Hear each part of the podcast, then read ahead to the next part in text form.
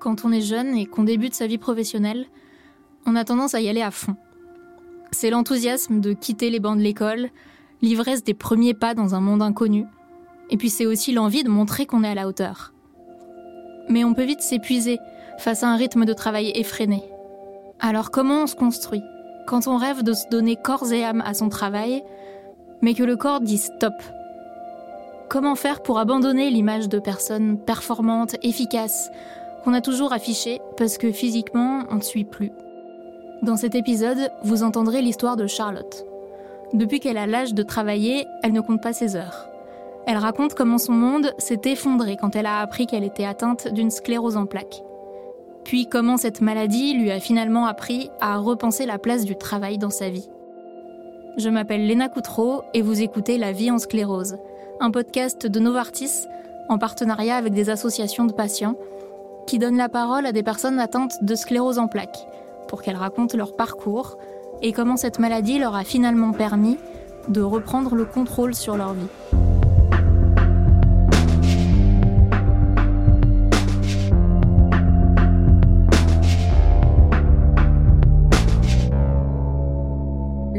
en hôtellerie.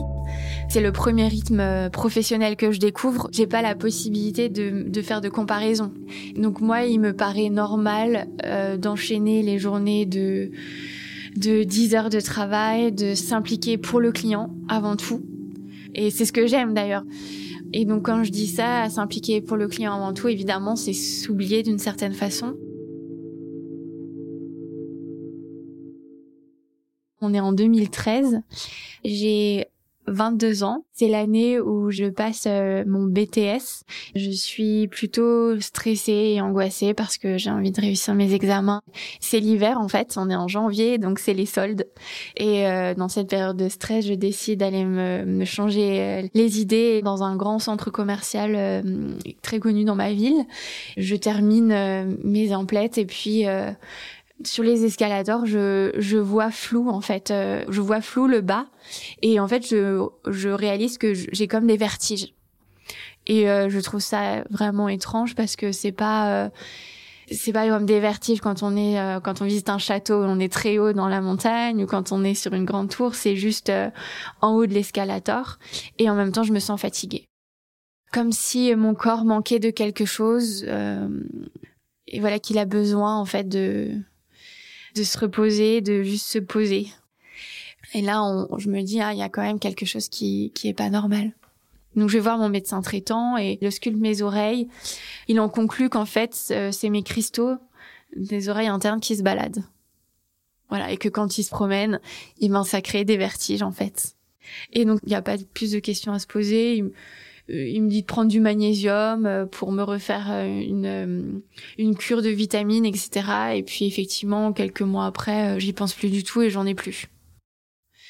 L'année suivante, j'ai 24 ans, bientôt 25. J'ai eu mon BTS.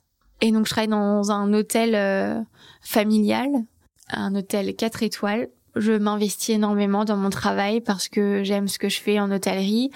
Euh, j'ai des responsabilités et euh, je travaille beaucoup. Donc euh, il y a beaucoup de passages, beaucoup de clients, beaucoup de clientèle étrangère. Je suis d'une certaine façon le bras droit euh, des patrons. Donc les semaines s'enchaînent, elles sont très très intenses, très lourdes. Puis a la période de Noël qui arrive, comme à chaque année. Euh, voilà, la période de Noël c'est une période intense. On n'a pas vraiment le temps de manger. Et donc à ce moment-là, euh, j'ai décidé de donner un coup de main à mes collègues en restaurant. Donc je décide de les aider à essuyer la vaisselle et notamment les verres. Et euh, tout d'un coup, je sens, euh, je sens mon petit doigt comme s'il était gelé. Euh, comme si je l'avais coincé dans la portière du, du lave-verre. Je touche mon doigt, je me dis ah, mais c'est bizarre, mon petit doigt là, qu'est-ce qu'il a il est coincé, il est en fourmillement extrême. Euh, bref, c'est le petit doigt, bah on va le laisser de côté. Le petit doigt, il nous sert pas à grand chose. Bon bah voilà.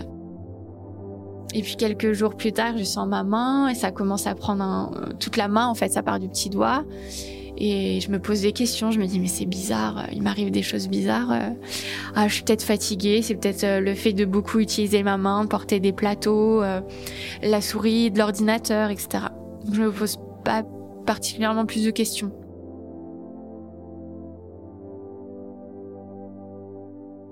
Ça dure au moins trois semaines. Puis mi-janvier, euh, j'ai l'occasion de participer à un salon pour représenter l'hôtel dans lequel je travaille. Et puis euh, un soir, euh, vers la, à la fin, je sens que je suis vraiment fatiguée.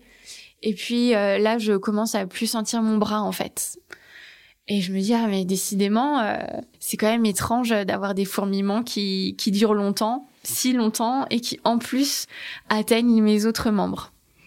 Mais je m'alerte pas parce que ben, dans mon esprit, je ne connais pas de maladie euh, avec des fourmillements. Donc pour moi, c'est juste la fatigue. Euh, T'as besoin de te reposer, c'est pas grave. Après une bonne nuit de sommeil, euh, t'iras mieux. À cette époque, euh, je suis pas là au repas de famille les dimanches. souvent, je dois décliner. Et donc ma famille me répète souvent attention, tu brûles la chandelle par les debout.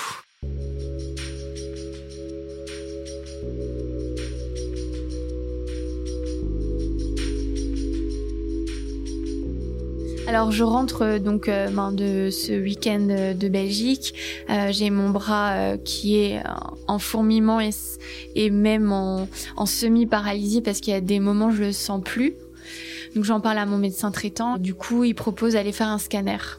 Et moi, en fait, je je fais pas de scanner finalement parce que euh, je trouve pas l'utilité, le lien de faire un scanner avec une problématique comme ça dans le bras. Et alors, mon papa me dit, écoute, va quand même voir un neurologue. Tu fais pas le scanner, va voir un neurologue.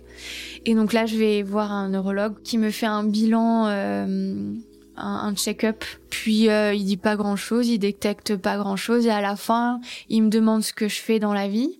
Donc je lui explique que je travaille dans l'hôtellerie et qu'en même temps je poursuis une licence en ressources humaines et tout de suite il me dit euh, non mais ça c'est pas fait pour vous, euh, c'est trop stressant, je pense que vous êtes vraiment surmené à mon avis c'est c'est surmenage. Donc il, il diagnostique surmenage. Donc je me dis ah bah bon si ce n'est que ça. Alors en juillet 2015, je décide euh, d'envoyer un CV à un groupe hôtelier situé à plus de 600 km de chez moi parce que j'ai besoin de changer, en fait. J'ai besoin de changement. La coïncidence incroyable, c'est que ce même jour, le jour où j'envoie mon CV, où j'ose cliquer sur euh, le bouton envoyer, je fais la connaissance euh, de mon conjoint qui est en phase de terminer ses stages en médecine une belle rencontre évidemment. Quelques jours après avoir postulé, je reçois la réponse et je suis acceptée euh, dans ce groupe hôtelier. Euh, je, je suis pas du tout une personne qui se plaint au travail. Euh, je suis une personne qui refuse d'être en arrêt maladie, qui dit à son médecin que non, j'en ai pas besoin, je le, je le ferai pas, c'est pas nécessaire. J'ai pas envie de me faire remarquer, j'ai pas envie d'être une charge. Je veux qu'on me qu'on me qualifie de personne performante à mon travail, sur qui on peut compter à tout moment. Alors arrive euh, le premier jour euh, dans ce nouvel hôtel. Donc je dois rejoindre mes collègues à 6h30 le matin, debout sur mes talons. Et donc euh, je me réveille aux environs de 5h40. Je prends mon petit déjeuner. Alors je, je mange pas beaucoup parce que j'ai pas vraiment de cuisine et je me mets en tenue. Je fais mon chignon, euh, je me tire les cheveux, euh, tout bien. Et au moment de rejoindre mes nouveaux collègues à la réception, euh, je suis prête à sortir.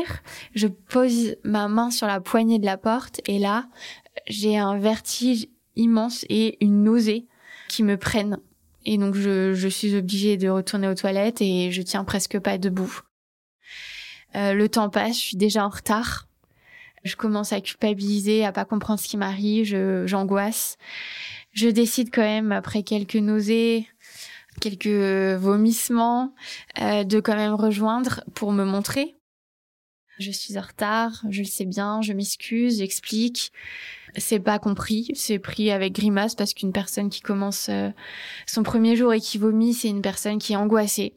Et donc c'est pas une personne fiable et donc euh, c'est pas une personne capable de tenir le poste et donc je suis totalement déstabilisée. Euh, euh, je culpabilise, je m'en veux, je suis triste euh, d'avoir fait tout, tout ce chemin pour en arriver là, cette euh, vulnérabilité que j'avais jamais eue.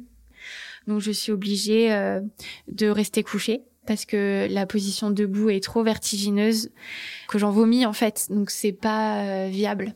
Je passe trois jours au lit, allongée, à ne pas comprendre ce qui m'arrive, sans diagnostic, sans savoir ce qui se passe. Et donc là, mon papa me dit, écoute, on peut pas te laisser comme ça dans cette chambre, toute seule, allongée à longueur de journée. Je viens te chercher.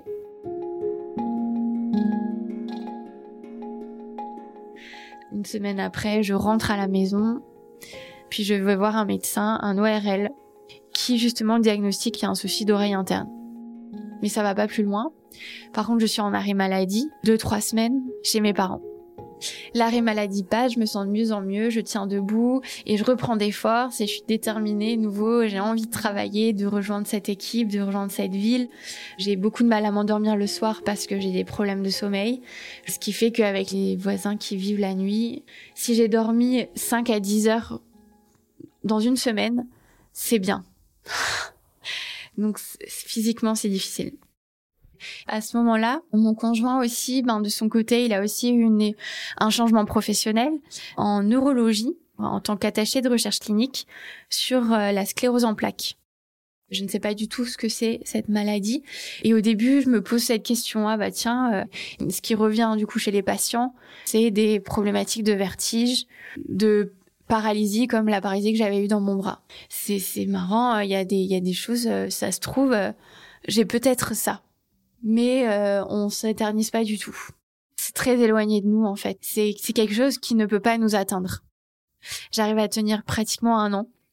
Puis au bout d'un an, je vais voir un médecin qui me diagnostique euh, une dépression et avec mon conjoint, on décide euh, d'habiter ensemble. À ce moment-là, donc on est en 2017 et j'ai 26 ans. Et donc, euh, je m'implique beaucoup dans le milieu associatif des ONG environnementales. Et donc, j'ai la chance de m'investir dans ce qui me plaît, la communication digitale et sur les réseaux sociaux. Et en 2018, je reçois un appel euh, d'un organisme de formation, une école, qui me propose une formation pour euh, faire du numérique. Et je me décide de suivre cette formation.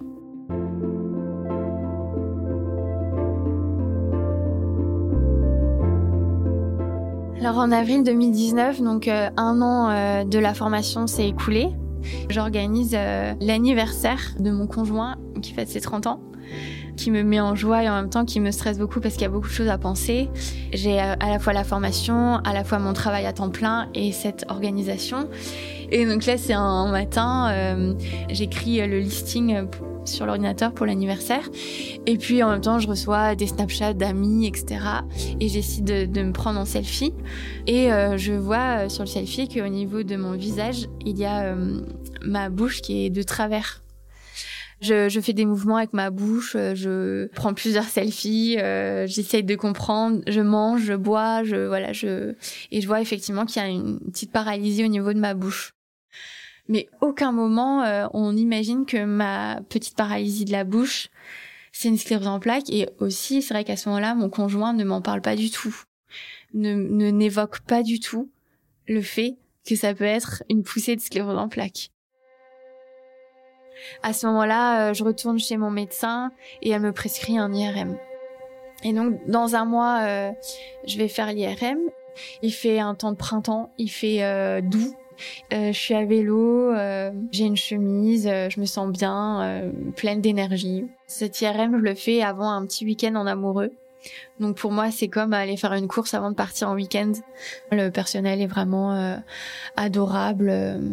Puis je passe l'IRM et je pars pas tout de suite parce qu'il faut qu'il donne le résultat avant qu'on parte.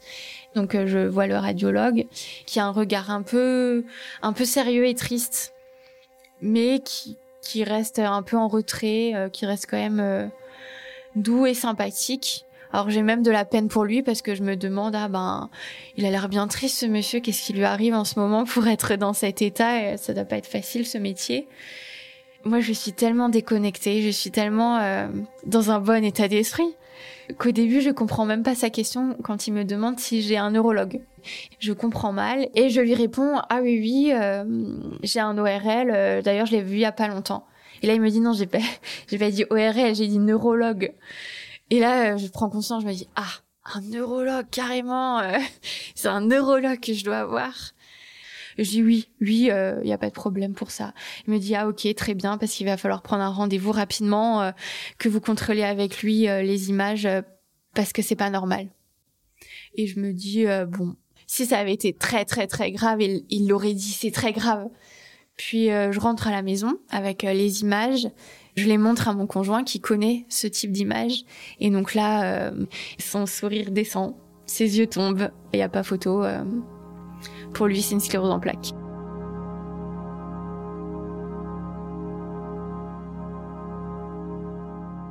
Et on a du mal en fait à... On prononce pas. Moi, je dis pas oui, j'ai une sclérose en plaques. Lui ne dit pas oui, t'as une sclérose en plaques. On dit juste oui, c'est ça, oui, euh, il y a quelque chose. Euh, comme si on tournait autour du mot. Et donc une semaine après, j'ai rendez-vous avec le neurologue pour l'annonce officielle du diagnostic. Puis c'est assez rapide en fait. Euh, tout de suite, le neurologue fait part qu'il a mis en place en fait un réseau CEP pour accompagner les nouveaux patients. Et il y a différents suivis mis en place pour nous accompagner thérapeutique, euh, psychologique, euh, sportif. Et donc à ce moment-là, je suis en train de quitter mon poste de réceptionniste pour avoir ce nouveau poste de chargé de communication. Et un jour, euh, je, n'arrive plus à travailler. Je, je suis tellement fatiguée que j'arrive plus à regarder l'écran de mon ordinateur.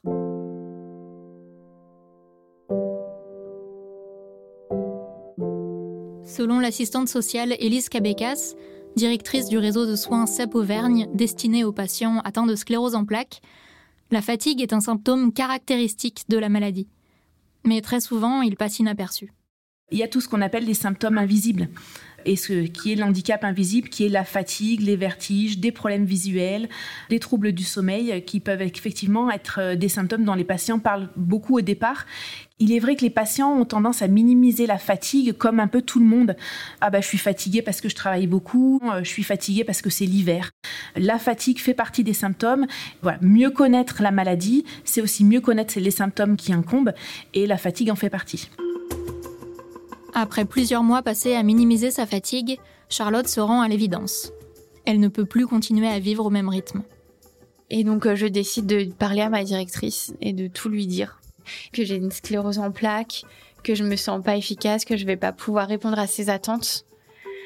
Elle me répond que elle, elle a besoin d'un service qui soit efficace, qui soit performant, ce que je comprends tout à fait. Je, culpabilise à, mort parce que je suis pas efficace comme j'aimerais l'être, mais euh, je suis tellement à bout que je suis prête à tout pour me reposer.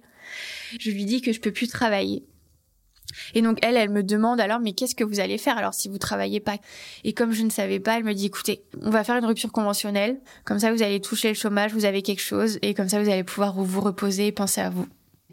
Et là à ce moment-là, euh, je suis mort de trouille parce que euh, m'imaginer dans une situation sans CDI, pour moi est inimaginable. Mais en plus de ça, que ça va être du chômage, Pôle emploi, je suis morte de trouille, mais en même temps, je suis soulagée et apaisée parce que j'ai besoin d'arrêter. Au bout d'un mois, je suis au chômage. C'est comme si euh, on m'avait enlevé euh, un bras. Enfin, c'est c'est comme s'il me manquait un membre. Je me sens dans un naufrage. Mais bon, je me sens dans un naufrage, mais en même temps, j'ai envie de dormir. Et puis, euh, au bout d'une semaine, j'ai l'appel d'une amie il y a des missions importantes pour la commune. Est-ce que ça t'intéresserait d'avoir un poste en freelance? On propose du travail alors que j'ai même pas cherché, j'ai même pas réfléchi à ce que je voulais faire. On me dit, ben, on sait que t'es forte pour ça, ben, on t'offre cette mission. Et j'accepte.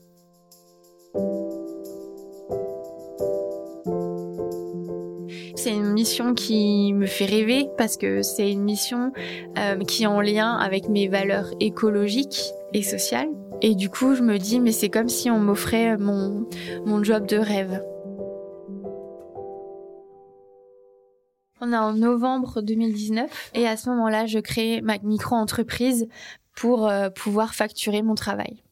Et euh, ça a été un, chemin très difficile parce que hum, le monde du travail, on nous l'apprend avec euh, un esprit de personne performante au top, en forme. On est capable de suivre, on est capable de répondre aux demandes, on est capable de remplir des tâches. Parce que c'est les objectifs d'une certaine manière. Cette micro-entreprise, moi j'ai voulu bien faire les choses. Au départ, on commence, euh, on a du mal à se mettre des limites. Charlotte a créé sa micro-entreprise en 2019.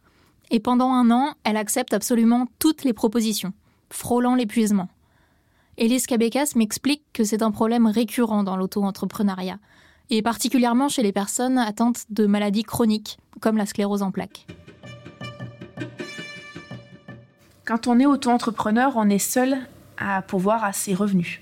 C'est-à-dire c'est par son activité qu'on génère des revenus. La question d'une diminution de son temps de travail est beaucoup plus compliquée à envisager parce qu'il n'y a pas, comme dans une grosse entreprise, un maintien des droits. Quand on est auto-entrepreneur, ben, est-ce qu'on a une assurance euh, maladie qui nous permet d'assurer euh, les jours d'arrêt de travail? Est-ce qu'on a une assurance au long cours euh, quand on doit être arrêté pendant un ou deux mois? C'est beaucoup plus compliqué.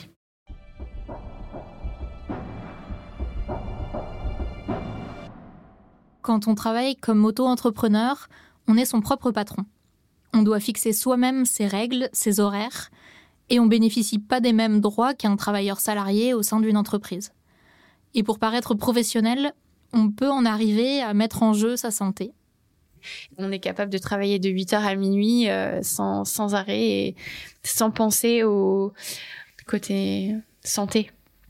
Il y a comme un besoin de se dire, bah, il me faut du travail, donc euh, je vais refuser personne parce que si je refuse une personne, j'ai pas de travail. C'est très difficile finalement euh, d'annoncer à son client au jour J, euh, ben finalement je vais pas pouvoir finaliser aujourd'hui parce que je peux pas me lever de mon lit. C'est pas du tout compris en freelance d'annoncer ça à un client. Mais la plus grosse difficulté encore, c'est de l'accepter soi-même en fait, c'est l'accepter de se dire aujourd'hui, ok, t'es fatigué, tu peux rester allongé parce que t'as une maladie, et c'est pas grave si tu finis demain, si ça se trouve, le client, il est humain, il comprendra. Dans le monde du travail, au jour d'aujourd'hui, c'est compliqué euh, de montrer ses faiblesses. Il faut être fort, il faut être le plus neutre possible. Euh, c'est compliqué et d'avoir un collègue qui dit bah, on est tous fatigués, euh, c'est bon, tu vas pas nous parler de ta fatigue. Maintenant, c'est pas la même fatigue. Parler de la maladie, c'est trouver des personnes de confiance. Et souvent, on dit aussi aux patients vous n'êtes pas obligé de parler de votre maladie. C'est-à-dire qu'auprès de votre employeur, vous pouvez signifier que vous avez une reconnaissance de travailleur handicapé, mais vous n'êtes pas obligé de lui dire pour quelle pathologie. Ça, c'est le secret médical, et le secret médical doit être garanti. Il y aura toujours des moments où l'on sentira que les autres se posent des questions. Est-ce qu'on a vraiment quelque chose de grave? Est-ce qu'on n'en fait pas un peu trop? Le rôle d'Élise Cabecas, c'est aussi d'aider les patients à parler de leur maladie. Parce que si on parle sereinement de sa fatigue au travail, on peut aménager son poste de manière durable. Elise Cabecas insiste aussi sur la nécessité d'effectuer au plus tôt une demande de reconnaissance de qualité de travailleur handicapé. Une des premières choses qu'on recommande aux patients, c'est de faire une reconnaissance de qualité de travailleur handicapé, qu'on appelle la RQTH.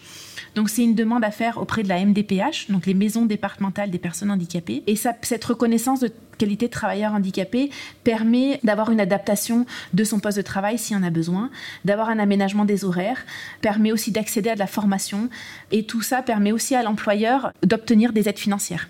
Avoir une reconnaissance de travailleur handicapé permet de cotiser à des trimestres de retraite au terme du handicap et permet à ce jour d'avoir accès à une retraite à taux plein au moment du, euh, de l'âge légal de départ à la retraite. Même si vous ne voulez pas parler de votre handicap à votre employeur, parce que dans les premières années de la maladie, il n'y a aucun impact sur la vie quotidienne, cette attestation, vous la gardez dans une armoire, elle vous est propre, dans un petit classeur bien rangé sur le côté, mais au moment de la retraite, vous serez content de faire valoir ces trimestres au terme du handicap.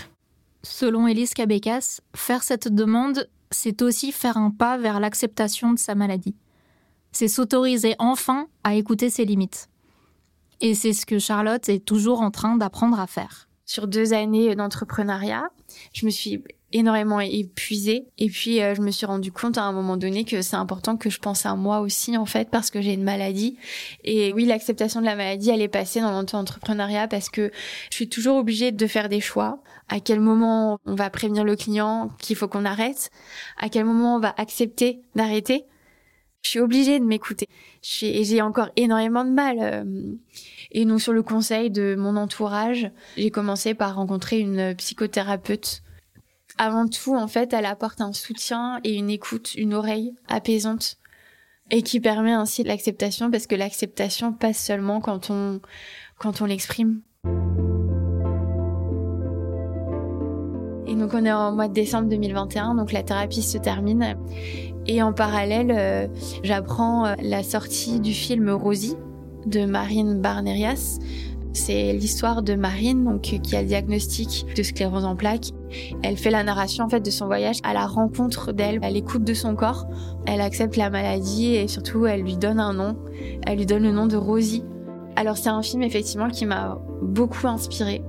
Euh, il m'a beaucoup fait pleurer déjà. Même après trois ans de diagnostic, euh, on se rend compte qu'on a énormément de, de déni. Donc euh, il m'a permis de sortir beaucoup de larmes, de, de joie, de bonheur, de remerciements aussi. Donc ça m'a fait beaucoup de bien. Et aussi ça m'a ça m'a prouvé que on peut faire quelque chose de très beau avec cette maladie. Et là je me suis dit mais mais tiens le vélo c'est là où je me sens le mieux j'ai l'impression de décoller, de voler quand je suis sur le vélo. Et puis j'ai toujours eu une affection pour les pays du Nord. Et puis je me suis dit, mais en fait, euh, là-bas, ils ont une ils ont une autoroute de vélo accessible par tout le monde. Et je me suis dit, mais pourquoi j'irais pas faire du vélo là-bas? Et voilà, de fil en aiguille, je me suis dit, bah en fait, on va faire un voyage en Suède en Norvège sur l'Eurovéloroute 12 du Nord en juillet. Essayer de faire plus de 1000 km seul à vélo. Aujourd'hui, euh, j'ai réalisé que c'est important d'avoir des projets en dehors du monde professionnel parce que euh, le monde professionnel tel qu'il est aujourd'hui ne peut pas nous aider quand on a une problématique de santé. Et donc c'est important du coup d'avoir à côté des projets dans lesquels on peut se nourrir différemment. Le vélo, euh, il suffit que je fasse une journée dans la semaine 30 km à vélo, mais le lendemain matin, je vais être en forme pour faire la fête, pour inviter 40 personnes, pour, pour tout faire le yoga la méditation, pour moi, ça, c'est, c'est un médicament.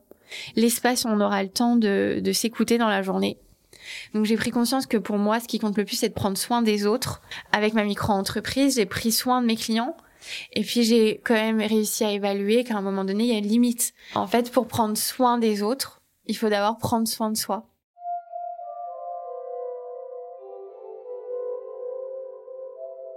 Aujourd'hui, même si elle se débat encore avec son rythme de travail, Charlotte collabore seulement avec des clients qui acceptent ses faiblesses. Des clients qui lui permettent de continuer sur le chemin de l'acceptation de sa maladie, tout en exerçant une activité professionnelle qui lui tient à cœur. Elise Cabecas sait à quel point ce processus d'acceptation de la maladie est un chemin parfois long et compliqué il y a ce moment où il faut euh, accepter qu'on va avoir une maladie, accepter qu'on va avoir une, euh, maladie au long cours. Hein. La sclérose en plaques, c'est une maladie qu'on a toute sa vie qui peut évoluer ou pas. Donc il y a, j'allais dire, deux étapes. Il y a l'accepter pour soi, et puis il y a l'accepter et en parler pour les autres. Et on se rend compte que c'est des étapes au long cours et que parfois les patients ont besoin de temps, ce qui est tout à fait normal, comme toute pathologie. Et on le fait par étapes. Il y a parfois le moment de déni. Ben non, la sclérose en plaques, elle aura aucun impact sur moi et je veux vivre malgré tout, normalement. Après, nous, professionnels de santé et du milieu paramédical, on est là pour accompagner ces patients à accepter la maladie, accepter pour soi et accepter d'en parler aux autres. Et ça passe déjà par comprendre sa maladie. Qu'est-ce que la sclérose en plaques et quel impact va avoir la sclérose en plaques sur, euh, sur moi et mon quotidien et puis, euh, c'est être bien suivi par des médecins. Ne pas hésiter à demander à son médecin traitant ou à son neurologue d'accéder à un accompagnement psychologique, d'accéder à une assistante sociale pour poser toutes les questions et quel impact ça va avoir sur mon quotidien. Accepter de diminuer son temps de travail, accepter d'avoir des symptômes, accepter... Euh, c'est accepter sa maladie et puis c'est de se dire aussi il n'y a pas que la valeur travail qui compte je peux diminuer mon temps de travail et avoir d'autres activités à côté passer plus de temps de qualité avec ses enfants parce que si je fais 7 à 8 heures de travail dans la journée, mais quand je vais rentrer le soir, je vais avoir du mal à passer du temps de qualité avec mes enfants parce que je vais être fatiguée. C'est de se dire qu'est-ce que j'ai envie de faire de ma vie en dehors du travail, du loisir du bénévolat, euh, du temps de cuisine, tout un tas d'autres choses qui peuvent être valorisants, autres que la valeur travail. Le mot maladie, ça veut dire qu'il y a un mal qui dit quelque chose? Ok, ça va changer votre vie tout de suite, ça fait très peur. Mais c'est ce que dit Marine dans le film Rosie. Écoute la maladie, écoute-la tout de suite. N'attends pas.